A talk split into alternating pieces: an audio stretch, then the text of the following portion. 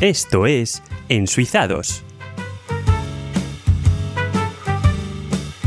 Hola y muy buenos días, tardes o noches en función de la hora que sea, cuándo y dónde me estás escuchando. Bienvenidos a este nuevo episodio de Ensuizados, podcast en español que se graba desde la parte francófona de Suiza, desde la ciudad de Lausana en particular. No os voy a volver a decir que es la capital olímpica internacional porque si me habéis estado escuchando hasta ahora, ya lo sabéis.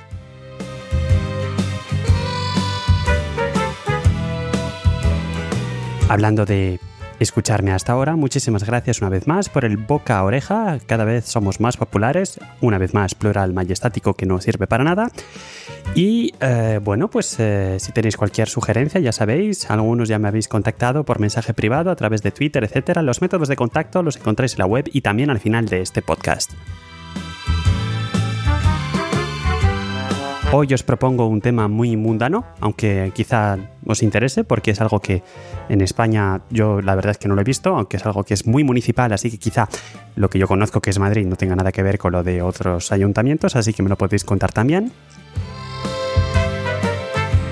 Y en esta nueva sección que ha tenido mucho éxito, en, la cual quedo mal y hablamos francés, vamos a ver cuál es la diferencia de los números entre Suiza y Francia, porque a nada que habéis hecho, que ya habéis hecho un pequeño curso de francés, habréis visto que el, el 70, el 80 y el 90 eh, producen verdaderos problemas matemáticos para decirlos en francés.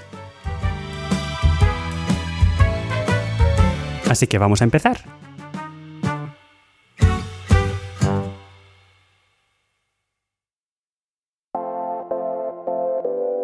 Bueno, pues como se acaba de decir, vamos a empezar con un tema que es muy mundano, la verdad, que es los desechos, la basura. Lo que tiramos a la papelera, ¿qué pasa con ello? Bueno, a la papelera no, a lo que echamos a la basura de casa. Sabemos todos que debemos reciclar y, bueno, pues hay diferentes técnicas para incitar a la gente a que recicle. Y aquí lo que se ha encontrado, los pioneros han sido, por supuesto, los suizos que hablan alemán. Aquí en la Suiza francófona, yo os he dicho en alguna ocasión que tenemos complejo de inferioridad y vamos más eh, con un poquito más de retraso. Los pioneros fueron los suizos de la ciudad de Sangal, que en 1975 se inventaron una cosa, que son unas, eh, unas bolsas oficiales, existen en otros países de Europa, tampoco es nada estupendísimo, son unas bolsas oficiales en las cuales tenemos el derecho de poner la basura. Y el interés es que solamente tenemos derecho de poner la basura en esas bolsas. Es decir, que si ponemos la basura, la tiramos a una bolsa de las que podríamos encontrar en el supermercado, pues no nos la van a recoger y además, si no nos conformamos a las normas, nos van a poner una multa.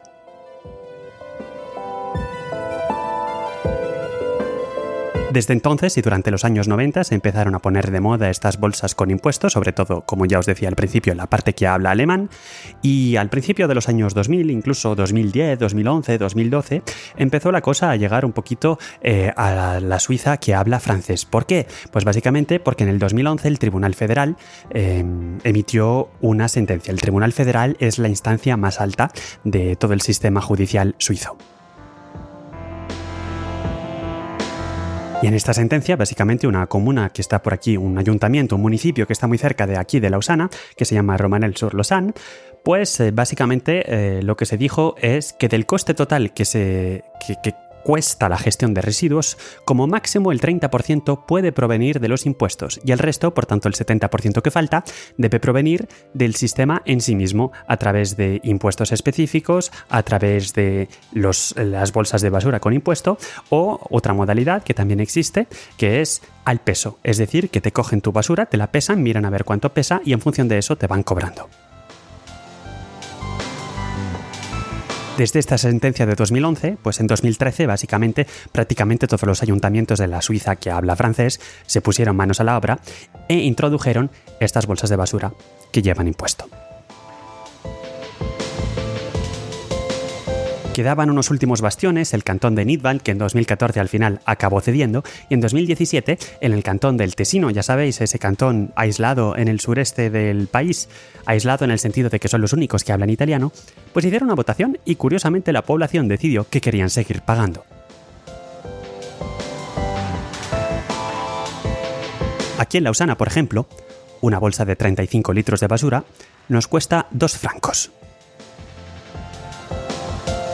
En otros ayuntamientos del cantón de Vaud, como ya os he explicado, se utiliza más bien el método al peso. Y la idea detrás de todo esto es que solamente te hacen pagar bien vía bolsa, bien vía peso, por los desechos que no se reciclan.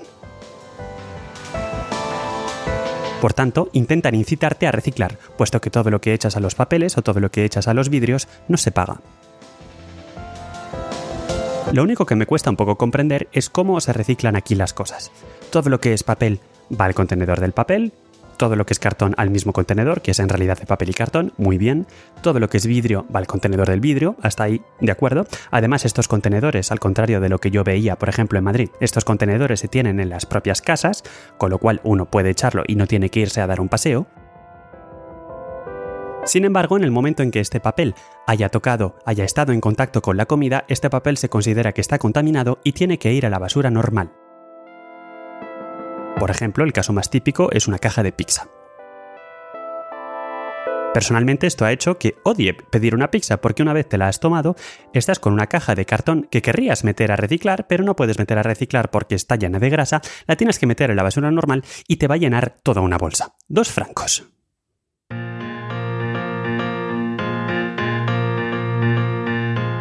Otra cosa que me sorprende es que los envases, sobre todo los plásticos, no los recogen en casa, sino que hay puntos de recogida que normalmente se sitúan en los supermercados. A diferencia de otros países, como por ejemplo en Alemania, en, la cual te devuelven una cantidad que le llaman el Pfand, que es una cantidad que tú pagas cuando compras la botella y cuando la devuelves en el supermercado te la devuelven, aquí no, simplemente lo depositas en el supermercado en unas, en unas especies de contenedores que existen y tienes que ir al supermercado para dejar tus botellas de plástico, pero no cualquier envase de plástico. Ejemplo más típico, el envase de un yogur, ese va a la basura normal.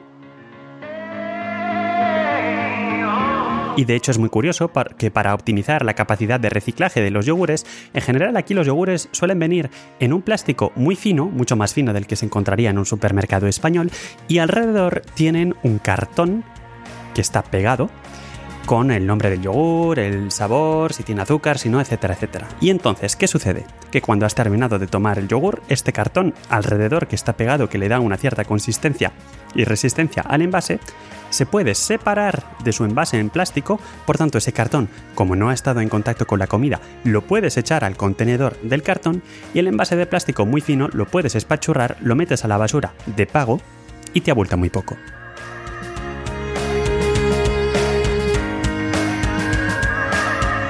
Y aunque como os acabo de decir que a principios de los años 2010 el Tribunal Federal dijo que como mucho un 30% de los costes de desechos tenían que provenir de los impuestos y el resto tenían que venir de otros lugares, el cantón de Vaud, donde se sitúa Lausana, dijo más o menos en la misma fecha, fue aún más lejos y dijo que tenía que ser un sistema completamente autónomo. Y es el caso, es el caso hoy en día, por eso pagamos así. Pero por otro lado también pusieron unas medidas de que llamaron medidas de acompañamiento, con lo cual si has vivido en Lausana todo el año, por ejemplo, para 2018, si un residente, una persona residente de Lausana desde el 1 de enero de 2018 hasta el 31 de diciembre de 2018, entonces en una de las facturas de electricidad de 2019 te van a devolver 80 francos por eh, compensar el gasto que has tenido que efectuar en bolsas de basura. Y estos 80 francos son por habitante, así que si hay tres personas en tu casa, te van a devolver 160 francos sobre tu factura de electricidad.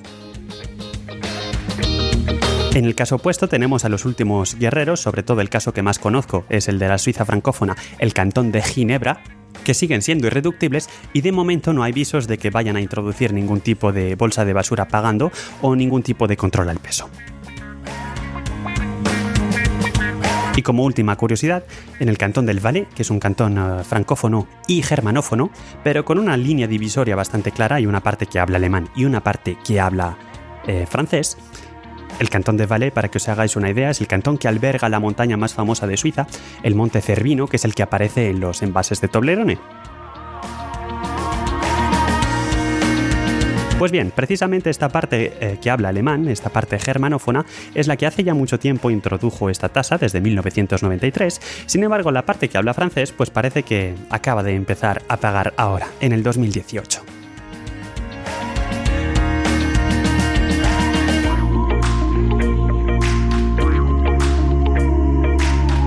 Pues seguro que vosotros, porque yo desde luego que no, os imaginabais que hablar de la basura iba a dar para tanto.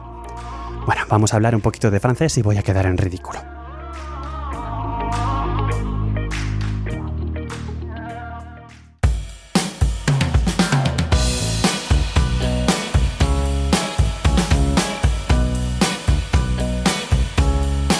Hola, Anne-Marie, ¿esta es tu sección otra vez? Hola, Eduardo. ¿Me vas a hacer sufrir esta vez? No. Ya, vale. ¿No te gustan mucho las palabras No, de francés? no. En público no. Bueno, entonces, ¿te gustan los números? Mm, bueno, depende. ¿Más? Si son el 80 y el 70 y el 90 y todos estos, menos. ah, bueno. Pero bueno, desde que vivo en Suiza soy mucho más feliz porque es mucho más lógico y racional. Vale. Eres un español muy racional y lógico. Claramente, Y te gustan los números que son así. eso es. Porque los números en Francia no son así. No. Para ti, No, en tu opinión. no. No, es verdad. No, a mí esto de que 60 se diga 60, pero 70 se diga 60-10 y que empieces a escribir el número poniendo un 6 y acaba siendo un 7, mm, no. Pero en fin, quizá... en fin, Pero, es- eh, explícanos cómo se dice en tu país y luego cómo se dice en Suiza y ya está. Sabes, sabes contar. Sé ¿no? contar, sí. Bueno, en Francia, los números necesitan un poco de matemáticas. Ujú, Ya, sí, sí, justo. Entonces, 60 se dice 60.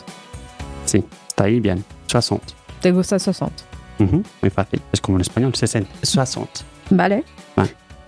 Pero el número siguiente, 70, 70. Mm. No se dice 70, como en Suiza. 70. Es que rápido y qué sencillo todo. ¿Te gusta 70? Me encanta. ¿Sí? Sí. Bueno, a mí me gusta más 60. ¿Qué significa 60-10? Concretamente. 60 Sí. y 10. Ujú. Y 71 se dice 70 y 11, eh, 60 y 11. Eh, 60 ¿Cómo es? 61. 61. Eso, sete- 71. Eso, eso, 60 y 11. Te había dicho que necesitas un poco de matemáticas. ¿no? Pero se pone peor en el 80. Oh, no. 80 es 80, 420. que es una multiplicación. 4 por 20, 80. Sí. Y esto Y si quieres decir 85, se... Ujú, por ejemplo, tienes que multiplicar 4 por 20 ujú. y... Y luego le sumo los 5. Sí, exactamente. 4, 25. Sí, ¿ves? No es, más, 85. Bueno, no es muy difícil. y en Ginebra se dice igual, ¿no? En ¿No? Ginebra se Sí. puede decir ambos, Ah, vale. pero en Canton de Vaud Ujú. Escrito V-A-U-D, se dice más 80, 80. Que te gusta más. Me gusta porque es como 80, igual. Y el último, Que será el 90, utilizando todas mis capacidades de deducción. sí, muy bien. Qué bien. Un poco de matemáticas y un poco de deducción. Ujú. Se dice en Francia 90, que quiere decir, bueno, 80, que es 80, que son, 420, sí, ¿eh? y 10. 420, 10. Muy Sí. lógico. Bueno. Pero en Suiza nos simplifica la vida y han de decir, ¿cómo? a ver si lo consigo decir, 90, 90, 90. que es muy viejo. Muy Para mí. viejo. Sencillo, claro y para toda la familia. Bueno, hasta luego, Eduardo. Hasta luego. Buenas noches.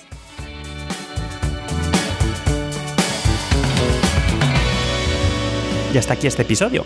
Muchísimas gracias una vez más por vuestra atención, por haberme dejado entrar en vuestras orejas y ya sabéis, si estáis escuchando este episodio por algún sistema raro, alguien os ha enviado un mensaje de audio, os podéis suscribir al podcast a través de cualquier aplicación de podcatcher. Si tenéis alguna duda, pues me podéis contactar y os puedo echar una mano.